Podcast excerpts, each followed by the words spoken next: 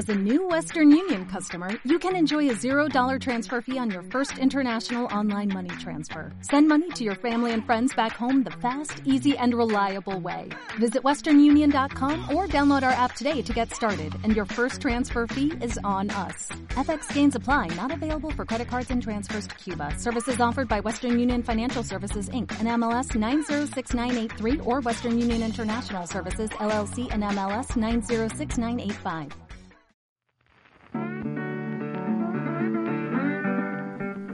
Hace unos días estaba echando un vistazo a mi agenda, viendo todo lo que había hecho durante el día. Cuando acabo una tarea, suelo tacharla con unas pequeñas rayas diagonales que van de derecha a izquierda y siempre de arriba abajo. Por supuesto en color rojo, para marcar que ya he acabado esa tarea. Entonces me puse a pensar en cuándo había adquirido ese hábito. Pero nada, no me acordaba. Tuvieron que pasar unos cuantos días hasta que vi quién hacía esos trazos sobre las hojas, para señalar que había acabado una tarea. Pero bueno, antes quiero contaros una historia. El 12 de enero de 2015 cursaba el último año de periodismo. Y ese día, en torno a las 4 de la tarde, me dirigía a mis primeras prácticas profesionales en cuatro años. Sí, en periodismo no se hacen prácticas hasta el último curso. Y es muy raro, lo sé. Pero bueno, ese es otro tema. Iba hacia Onda Azul Radio, lo que hoy se llama Canal Málaga. Y la dirección, que estaba escrita en mi papel de prácticas, me llevó hasta en medio de un polígono. No había nada. Así que llamé por teléfono a la radio para confirmar la dirección. Hola, soy Curro, el chico de prácticas. ¿Me podéis decir dónde estáis? ¿O incluso dónde estoy yo? Es una carta de presentación para unas prácticas nada aconsejable.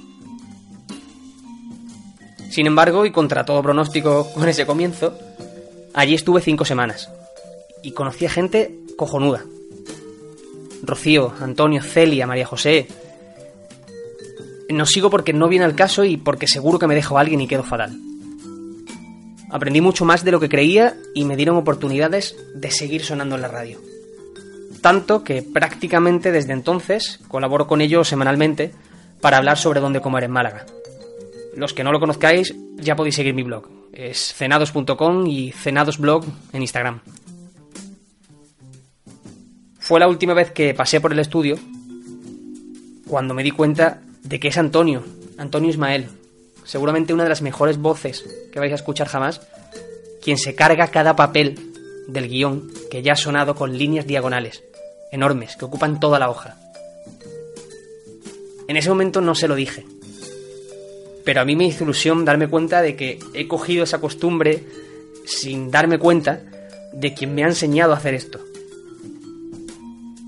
Él seguramente lo está escuchando ahora porque se le ha ocurrido la locura de emitir estas entrevistas cada lunes a las 7 y media en Canal Málaga Radio, en el 97.4 de la FM, por si hay algún loco más que se quiera apuntar. Yo la verdad es que con este podcast estoy flipando.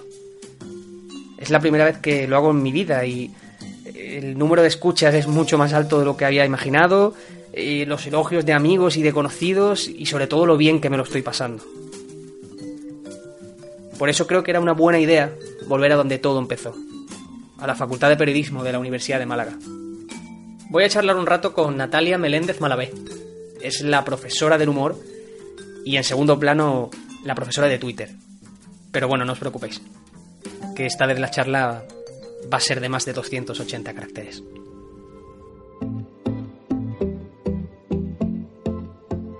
Esto es Charlotte 1, un podcast de Curro Fernández y Baja.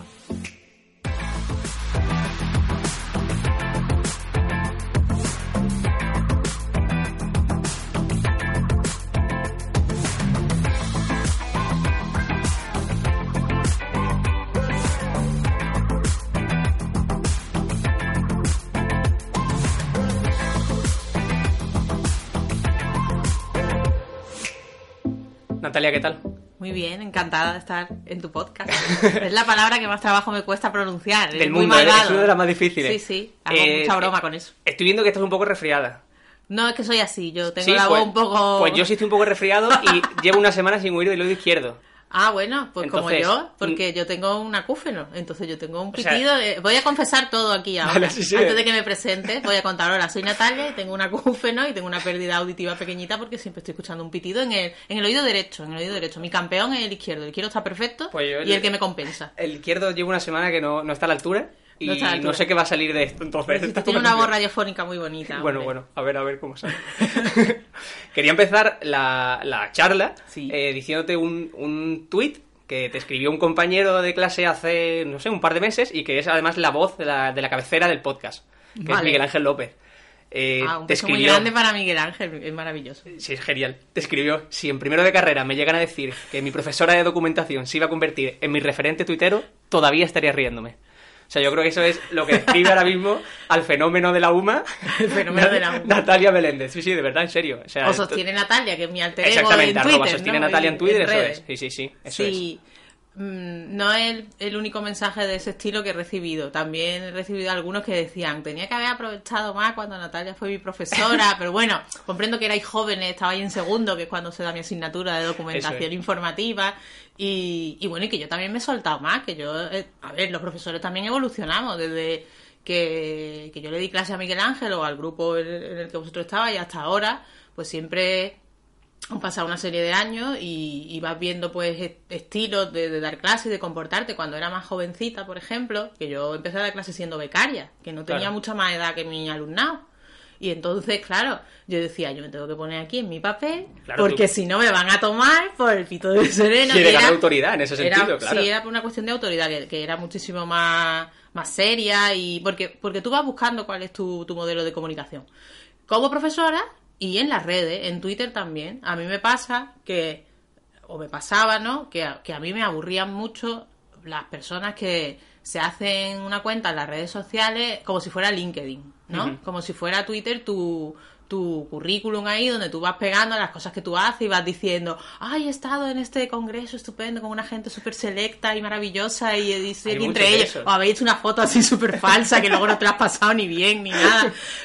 Entonces, eh, a ver, anuncio las cosas que hago porque tengo muchos toletoles y hago muchas cosas, pero no, no me lo tomo como una cosa profesional, me lo tomo eso, como que sostiene Natalia, es un poco mm, mi alter ego, mi yo mm, divertido. Bueno, mi- no, no lo puedo separar de mí misma porque también es verdad, la gente que me conozca en mi ámbito profesional sabe que las investigaciones que yo hago son sobre humor y comunicación. Y entonces mis redes sociales empezaron a llenar pues de la gente a la que yo admiraba, lo- los humoristas que tienen unas redes sociales maravillosas, guionistas que son una gente con un ingenio increíble. Y digo, mira, yo tengo que hacer cosas de estas. Además, te da la posibilidad de tener un medio de expresión de las cosas que tú antes tenías en tu cabeza y ahora las puedes hacer porque puedes juntar dos fotos y hacer con eso un meme, ¿no? Claro. Y entonces yo eso lo tengo que sacar. Así que yo lo utilizo de esta manera y si a, Miguel Ángel López, que desde aquí de verdad que le mando un abrazo enorme y a toda la clase de, de su curso y a, y a todos los que han pasado y que ahora me siguen en Twitter y me están, digamos, redescubriendo, pues yo es que de verdad encantadísima. Y que vean esa faceta también que yo he aprendido con otros profesores que hay en las redes, de, de todos los ámbitos, de secundaria y de universidad y maestros, eh, que los profesores somos personas y si tenemos un cierto sentido del humor o queremos opinar de esa manera, pues Sí, no tiene que quitar rigor, digamos, esa parte. para nada. Tú a veces hablas de tu vida privada y de tu experiencia y otras veces, eh, oye, pues también se enlazan artículos serios, cosas de interés. eh, hay, hay que hacer un poco una mezcla de todo. Has hecho una presentación perfecta porque Ah, has hablado ya de la de que eres profesora de documentación informativa en segundo en, en periodismo, eh, que eres profesor del máster, me estabas diciendo también antes de, de que empezásemos Sí, a del grabar. máster de investigación Eso eh, es. de aquí de la, de la UMA. Y, y lo que decías es eso, que era- eres una, una tuitera divertidísima en ese Ay. sentido. O sea que Muchas además eh, me encanta que tienes eh, fijado, como tuit fijado, digamos todos los tweets que has hecho virales. Entonces creo que Sí. es una carta de presentación muy buena para, para ese alter ego del que, del que mencionabas. Muchas gracias. No, es sí. una cosa que pensé eh, cuando empecé. A ver, en la C2 o 3 que llegaron a los miles de me gusta y de retweets y eso, mi, mi gran récord es uno con 40.000 me gusta, que es una chorrada como un piano. eh, un vídeo de una modelo que va, pues estas modelos que hay desfilando como súper eh, apática, aplatanada de la vida y oh, abatida, ¿no? Y entonces yo vi esa imagen, la, la cogí, la puse y, a- y, y la acompañé de a que voy yo y lo encuentro, que un poco, ¿no? Mm, Yo como madre, que ya, Sí. o mi madre conmigo en su día, cuando no encontrábamos algo en casa y tal, se levanta como de ganar a tu madre o tu padre o quien sea, Tengo ¿no? que ir yo, ¿no? Tengo que a ir yo. tengo que- y efectivamente se lo acaba encontrando. el- Sí. el- el- y ese sí gustó mucho. Y es como, bueno, y, y otros más que hice eh, con noticias. A mí me inspira mucho las noticias. Yo estoy viendo Sí. el telediario y estoy todo el tiempo. Hay una nube de memes a tu En alrededor. serio, de verdad. Lo que más me inspira eh, el telediario son las noticias. Eso encaja mucho con, con dedicarme a esto también, a, a enseñar en periodismo, estar todo el día pensando en la actualidad, en la comunicación. Y aparte con lo del humor, yo- eh, es, es, o sea, es sin parar. Twitter es muy buen canal para eso, pero ¿qué cinco tuiteros, te digo cinco por decirte Sí. un número al azar, no puedo dejar de seguir o tengo que, o tengo que empezar a, A seguir? ver, eso depende mucho de los intereses que tú tengas. Para mí es que es imprescindible, porque además son buenas amistades mías y, y siempre me encanta lo que hacen y es algo que es sobre seguro. Pues por supuesto, Juanito Librito, que es con el que yo colaboro en, en su canal de YouTube y es como, o sea, mm, my partner in crime, ¿no? Mi, Sí, sí. eh, y, y mi gemeli, que nosotros nos, nos autodenominamos entre nosotros gemelos porque tenemos muchas coincidencias en gustos y en cosas y nuestra amistad es, es- es casi una hermandad, ¿no? Yo La sin juego, Juanito. Libritos no puedo vivir. Tampoco puedo vivir sin maestra de pueblo. Aprendo muchísimo de su cuenta. Fíjate que es, de primaria y, yo soy de universidad, pero tenemos muchas cosas en común como docentes por la preocupación la educación. Yo tengo una hija también, tengo una niña que está en primaria y entonces, como madre también implicada ¿no? en la educación de, de su hija y tal, a mí me interesa muchísimo y es, y es una cuenta muy graciosa. Es una cuenta eh, que desde luego es un ejemplo de humor. Y mm, no sé, hay mucha gente que me, que me interesa mucho. Bueno, por supuesto, el hematocrítico, que es amigo también y que es una, una persona eh, con un con un ingenio enorme. Eh, entre los cuatro, pues muchas veces decimos eso, que somos el teacher's team, porque cada uno es de un nivel de la enseñanza, infantil, eh, primaria, secundaria y yo en la educación superior. Eh, y yo soy la, la poco follower de, dentro de ese grupo, de que, porque yo soy la amiga de los Twitstars. En realidad ellos son Twitstars que tienen miles de seguidores y yo soy la poco follower que les sigue. Yo digo que soy, no sé si conoce al personaje, yo soy el, el Juanito el Golosina de los Twitstars, Sí, sí, ¿no? claro. Entonces yo, como voy detrás de ellos, pero- puedo hacer una referencia más, puedo hacer una referencia de más más intelectual. No, no, pero eh, está muy bien reflejada. Sí, sí, el, el Juanito Golosina que iba con las folclóricas, pues yo igual, yo voy con los turistas, pero soy como, en la generación del 27 había una figura que era Pepín Bello, que Pepín Bello eh, no era como los demás que escribían y, y o yo qué sé, eh, eh, eran pintores o cineastas o lo que sea, y, y Pepín Bello iba con ellos, no se sabe muy bien. Era el que les hacía- escuchaba, ¿no? hacía algunas cosas y fue como el último, claro, Sí, llegó a ser, claro, llegó a vivir hasta bastante años, yo lo, vamos, lo llegué a ver en las noticias y eso, un hombre de 90 años que contaba las anécdotas de la generación del 27 cuando ya no quedaba nadie, ¿no? Y entonces yo soy un poco eso, entre Pepín Bello y Juanito Colosina de los Twitstars. Comentan mucha televisión en directo. Eh, quiero Sí. decir, por ejemplo, el caso Operación Triunfo, que se ha estrenado recientemente la última temporada. Sí. Eh, O Eurovisión, que es mi o obsesión. Eurovisión, exactamente. Sí. ¿Qué es lo que te lleva a hacerlo? ¿Qué es lo que te divierte tanto de hac- eso que, a Bueno. lo que llaman la doble pantalla? Estar Exacto. con la tele y con el móvil. Esto me ha dado la vida. Porque yo eso ya lo hacía antes. O sea, comentar lo que pasa que en mi casa. Cuando vivía en casa de mis padres, con mis hermanos y hermanas. Y, y- y mi madre y demás. Y mis primas. pues siempre, siempre veíamos las cosas y se nos ocurrían chorradas. Lo de, o sea, ver Eurovisión era una cosa muy fuerte en mi familia. Y cuando ya en mi casa, pues con mi marido también, que tiene muchísimas retrancas, nos reímos muchísimo viendo la tele juntos. Y ahora esto lo que me permite es eso mismo que hago, pero compartirlo con mucha más gente, reírme de la ocurrencia de lo que mucha gente en los hashtags y eso eh, es capaz de hacer, que es que me admira, porque es que yo admiro muchísimo el ingenio. Para mí es una de las características, de los rasgos más admirables de, la- de las personas que lo poseen, ¿no? Y entonces eh, para mí enriquece muchísimo ver la televisión, que ya de por sí es otra de mis obsesiones. Yo, es que yo, a ver, otra cosa no podía hacer en la vida que acabar aquí en cosas de comunicación y de periodismo con las adicciones tan fuertes que yo tengo. La, televisión ha sido para mí, siempre la defenderé, porque es un medio de comunicación que a mi generación, por ejemplo, y a un poco a los de un poco antes, nos abrió la ventana al mundo, nos enseñó muchísimas cosas, porque en la televisión hay cosas que son, por supuesto, mm, terribles y deleznables, pero se aprende muchísimo, hay cosas maravillosas. Entonces, como a mí me gusta tanto la televisión y la analizo tanto y he visto tantos programas y me, me, me interesa tanto eso, los momentos televisivos, como, ¿no? como cosas memorables y como, oh madre mía, esto es un momento histórico de la televisión que estamos viendo, que estamos, a qué estamos asistiendo aquí, ¿no? Y bueno, me gusta muchísimo Operación Triunfo y Eurovisión porque son eso, son están pasando cosas continuamente, estás siempre viendo cosas alucinantes.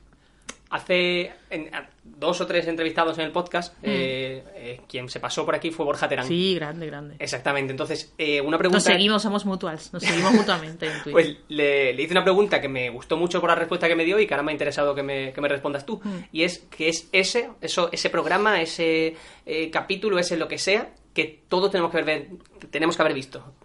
Madre mía, eso es muy difícil de decir. Guau. Yo pienso eso, que, que todo el mundo tiene que acercarse a Eurovisión. A mí me gusta mucho, ahora mismo, de lo que están echando ahora mismo en televisión, me gusta mucho Imprescindibles, que es un programa de la 2 con documentales biográficos. Se aprende muchísimo, están súper bien hechos. De series me gustan tantas que podríamos estar millones de años aquí, pero no sé, no sé por qué, pero últimamente se está reivindicando mucho porque no está en las plataformas y debería estar Doctor en Alaska. Y me encantaría que la gente no se perdiera en esta cosa de la comedia, que es lo que a mí siempre me tira, Parks and Recreation. Es una serie que no es muy conocida, eh, a lo mejor a la gente que le gusta The Office le puede sonar y es realmente muy simpática. A mí es de de mis series favoritas, es eso, es una, una telecomedia y se desarrolla en un como en una especie de ayuntamiento de un pueblito así de la América perdida, de Pony. Y yo me he quedado a vivir en Pony. De hecho, en mi bio de Twitter eh, pone mi corazón ¿no? está, Claro. mi corazón está en Pony, Indiana, porque a mí me encantaría vivir en ese sitio con Leslie Knope, que es la protagonista. Y me encanta, me encanta ese, ese humor que tiene esa serie, cada capítulo es redondo. Me, me- me gustaría, es una pena eso, que no la hayan echado a lo mejor en una televisión así a lo grande. ¿Está en plataforma o estaba en- en Amazon Prime, pero la acaban de quitar, de retirar, y ha sido como una cosa muy terrible. Entre los que consumen los medios de comunicación, especialmente la, la tele, yo creo que hay como dos rangos. Hay gente que consume lo que ellos llaman productos de calidad y gente que ve más entretenimiento, más talent show, por decirlo así, de alguna forma, y clasificarlo. Eh, pero parece que esos dos mundos no se pueden entender. Tú me estás hablando de los dos mundos. Absolutamente, es que Que- estoy convencida de que tú puedes compartir mm, el, el eso, el ahora mismo acabamos de hablar eso de Juanito el Golosina y de la generación del 27 a, a, la eso, vez. a eso me refiero. ¿Cómo lo compaginas tú o cómo lo Pues de, defiendes? ma- por de así? manera natural y lo defiendo por supuesto, o sea, el que, a ver, lo que necesitamos son herramientas para que cuando estamos viendo un, un programa, eso, un reality, pues lo sepamos ver con la ironía que necesitamos verlo y con la distancia que necesitamos verlo. Si nos lo tomáramos súper en serio y viviéramos como propias las historias de la Isla de las Tentaciones o de Gran Hermano, pues creo que estaríamos eso, cometiendo un poco un error. Y, pero creo que no hay que mirarlo desde el elitismo, sino que es una cosa que forma parte de la cultura popular y que a veces crean, yo qué sé, frases, imágenes, eh, que, que, que permean en la gente, ¿no? Y que, y que se quedan ahí. Entonces, desconocerla es que me parece un, eso, un elitismo terrible, ¿no? Y, y rechazarla sin, sin, sin saber lo que son. Ahora, si eso se puede combinar, pues con esto que llamamos televisión de calidad o cultura un poco más elevada, pues mejor, pero creo que todo se puede mezclar.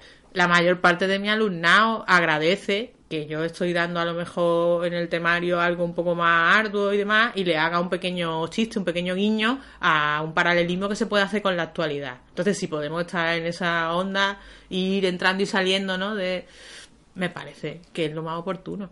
Eh, te, me hablabas hace un segundo que llevas esas pinceladas de humor a la clase o de guiños con la actualidad. Procuro. Eh, ¿Eso lo sueles preparar o cómo lo...? No, no, que te puedo asegurar que no, que eso me brota porque eso, con el tiempo eso, tu, tu cerebro va cada vez más rápido y va y dices, madre mía, esto se parece a esto, ¡pum! Y lo, y lo suelta y algunas veces dicen, Dios mío, no tenía que haber dicho esto, pero como ves que funciona y que la gente se ríe, que es la cosa más, para mí es como un, es, es más maravilloso que un abrazo, que la gente se ría con una chorrada que tú dices, es la muestra de cariño más maravillosa, por lo menos yo, es la que aprecio más del mundo entero.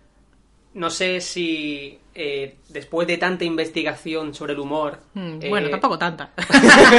Queda si más. has llegado a, a plantearte o has llegado a pensar si de veras si existen los límites del humor. O por lo Ah, menos la- de cara a los medios de comunicación. gran pregunta. Exactamente. La pregunta yo creo que anticuada también. No, pero no, bueno, pero si crees que existe esa... Sigue, a ver, sigue vigente porque están pasando muchas cosas que nos hacen pensar que tenemos que variar eh, un poco, ¿no? Sobre, sobre qué hacemos chistes, ¿no? Entonces, a ver, hay una cosa muy chula que se suele decir, que es que el principal límite del humor es que tenga gracia.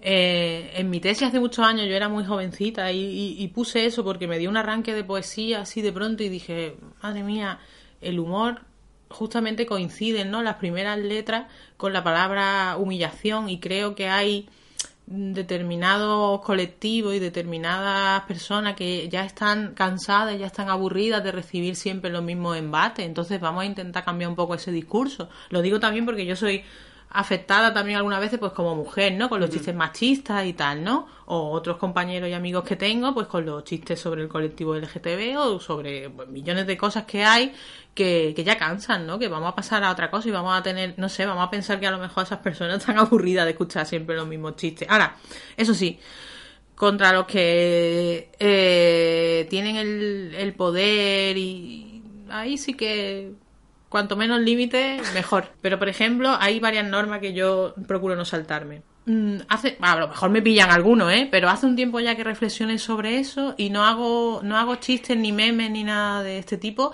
sobre mm, lo físico. Procuro, ¿no? Por ejemplo, ahora hay muchos, hay muchos chistes sobre el alcalde de Madrid, ¿no? Sobre su físico, que si es más, no sé, más bajito, que si tiene cara de tal, cara de cual. Nunca ni fabeo, ¿eh? Ni, no, ni, ni le doy a favorito, aunque ah, me haya podido a lo mejor sonreír y digo, ah, qué ingenioso, pero Sí, sí, sí. mm, no. Y luego hay otra cosa que me impongo también, por ejemplo, los menores de edad. No hago chistes, sobre, por ejemplo, sobre la, sobre la princesa Leonor o cualquiera así que sea un niño, ¿no? Y tal.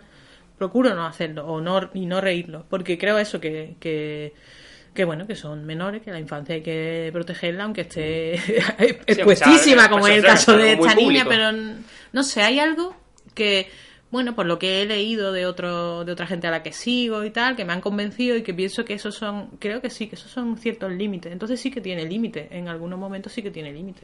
Me quiero llevar ahora la conversación a la parte más universitaria. Sí. ¿Crees que hay demasiados grados?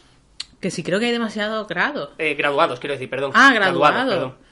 Eh, a ver, hay una crisis a nivel general en la que es verdad que no hay mucho... mm, Si, si tomamos la universidad como, como el sitio de donde tienen que salir determinados profesionales, ¿no? Y entonces, eh, estudies lo que estudies, no solo en el caso de periodismo, te vas a encontrar, en el periodismo especialmente, sí, vale, porque hay como una doble crisis, ¿no? Sí, sí. Pero te vas a encontrar también problemas si, si, si no te esfuerzas mucho, mucho para, para encontrar la salida laboral. Pero también pienso eso, que la universidad va más allá de eso, de lo de, de, Sí, del título, do- por decirlo de así. dotarnos, no, de dotarnos de una herramienta para luego tener trabajo.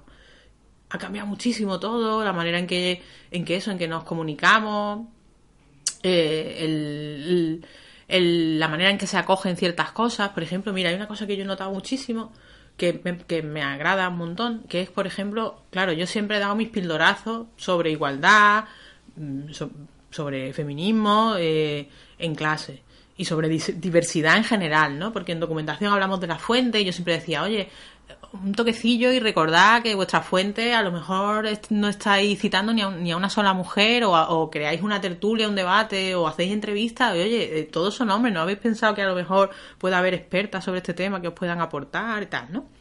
Y las primeras veces que yo comentaba eso en clase, había reticencia, había gente que me miraba como diciendo, ya está esta con el discurso.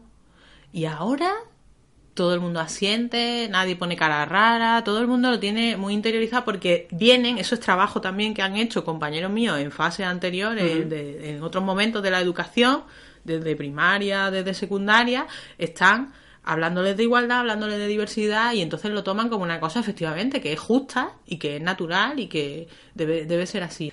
Yo es que tengo la sensación de que la diferencia con respecto a generaciones pasadas, no sé cuántas, es que ahora la diferencia puede estar en tener un máster y qué máster, porque quizás ese máster te da acceso a una primera oportunidad laboral, que al fin y al cabo estás pagándola, porque en el caso de periodismo, si es un máster en Sí. un medio de comunicación que luego te admite esas prácticas que Sí. te da la oportunidad de trabajar, pues al fin y al cabo estás pagando un poco de forma anticipada por ese trabajo. Y además tengo, tengo, la- tengo también la sensación de que, además de la carrera o del máster, tienes que tener un proyecto paralelo. Puede ser el podcast, puede ser un blog, como que tienes que tener algo que te diferencie.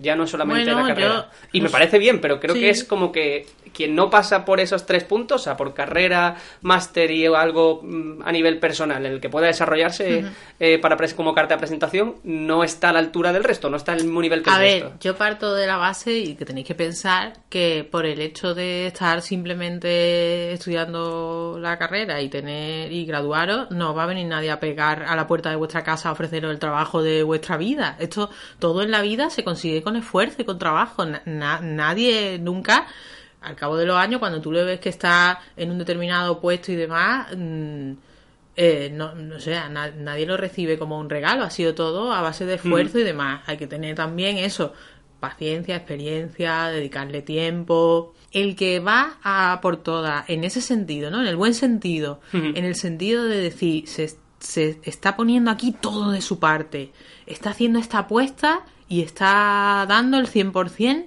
ese llega, porque yo lo he visto. Porque por aquí ha desfilado muchísima gente y el que está para cumplir el expediente obtiene su título y tal y a lo mejor pues en mitad de carrera dice, mira, pues sí, pues voy a terminar, pero no esto no es lo que yo mm, me pega con mi forma, yo qué sé, de, de, de, de ser y tal y no es el tipo de trabajo que yo quiero y creo que yo no voy a... Pero el que lo tiene claro y va por ello es que todos han encontrado su hueco.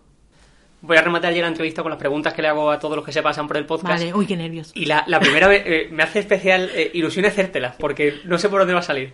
El último entrevistado fue José Manuel Frías, que es un periodista de misterio, no sé si lo conoces de Málaga, del tema de, de misterio. De, de tema de misterio, De madre tema de mía. misterio, y yo que vengo aquí del mundo del escepticismo y de la, Por eso, la por eso digo ciencia que y de me- la investigación. por eso digo que me llama mucho Soy atención. escéptica, no creo en nada, ni en el horóscopo, ni en la religión, ni en nada. Pues la, la pregunta que dejó es que si has vivido alguna experiencia paranormal. Pues evidentemente no.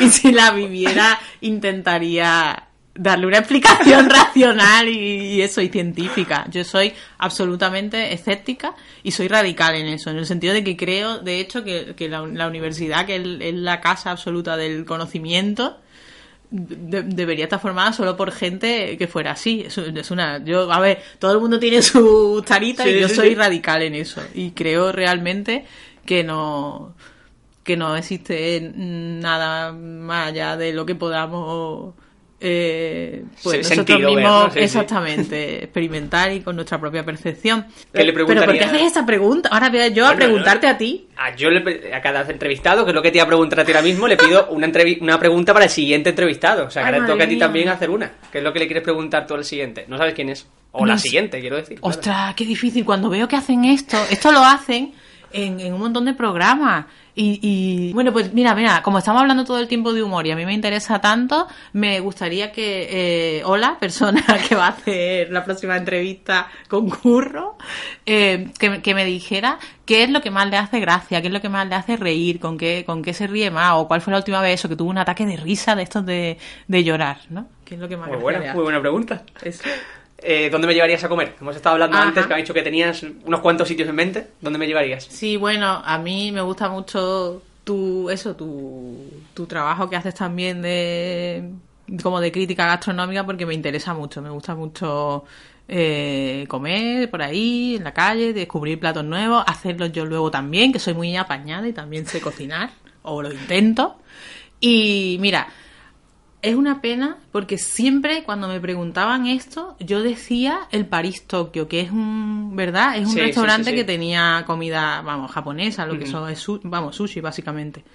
Y, y ha cerrado. Exactamente. Y es como qué drama, ¿no? Sí, sí, sí. sí Entonces, totalmente. ¿a dónde vamos ahora a comer esa mezcla que había entre sushi y comida, bueno, incluso comida mediterránea y tal, ¿no? Para París. Hay un sitio que hemos descubierto ahora unos pocos meses que en el que hemos repetido ya muchas veces y eso significa algo que es el Cayetana, que está por el Soho. Sí. Cayetana, la verdad es que siempre salimos de allí muy satisfechos y se está muy a gusto y Sí, muy bien, me gusta bastante.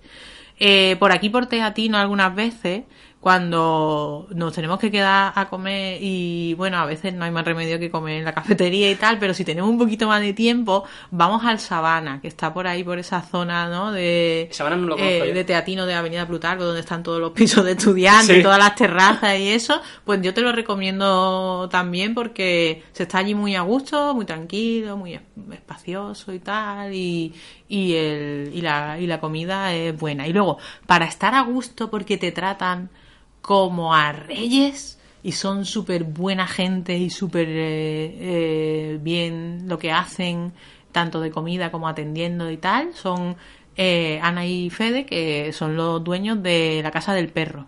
Que la Casa del Perro ha cambiado de ubicación y eh, Fede en la cocina y Ana es una persona absolutamente maravillosa que lleva lo que la jefa de sala, digamos, ¿no? Pero bueno, es un sitio tan Sí, así que no sí. le podemos jefa de sala como si fuera un sitio, es un sitio súper familiar y súper guay y ellos son tan maravillosos, tan riquiños que es que y está todo tan bueno que, que se pasa un muy buen rato. Pero que te podría decir como como 7000 Pero, ahora. con los dos últimos que no lo tenía tan controlado, me, me quedo Ah, con pues eso ya. seguro. O sea que, Ya me dirás. Genial. que sí.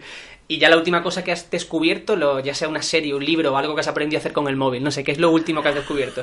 Esa pregunta es súper buena porque me gustan muchísimo las las redes sociales para recomendar. Me gusta muchísimo que descubro, ¿no? Eh, eso, series, libros y tal.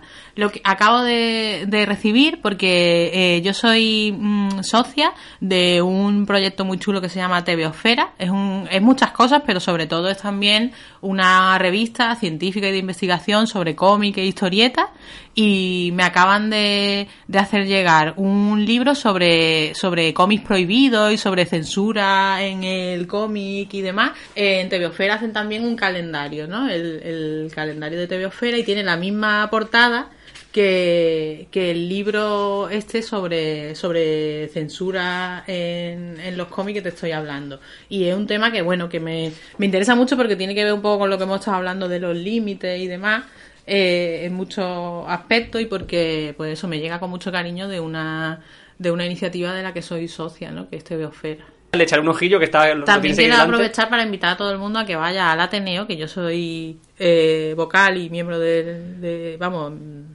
eh, del Ateneo de Málaga socia. Y hay una mm, hay una exposición ahora de fotografía eh, de Ricardo Martín maravillosa, absolutamente estupenda, que se inaugura el jueves.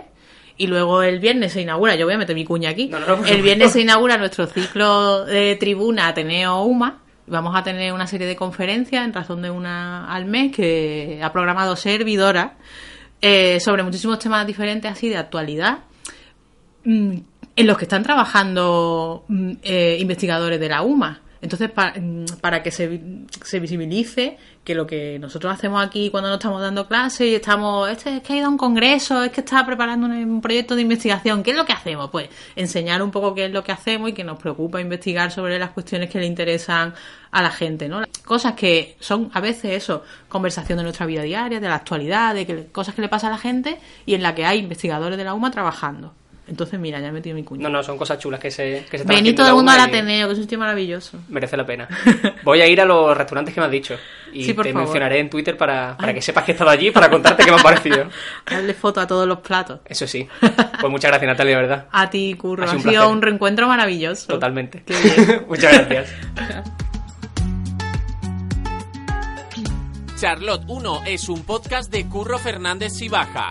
Síguenos en iBox y en Apple Podcast.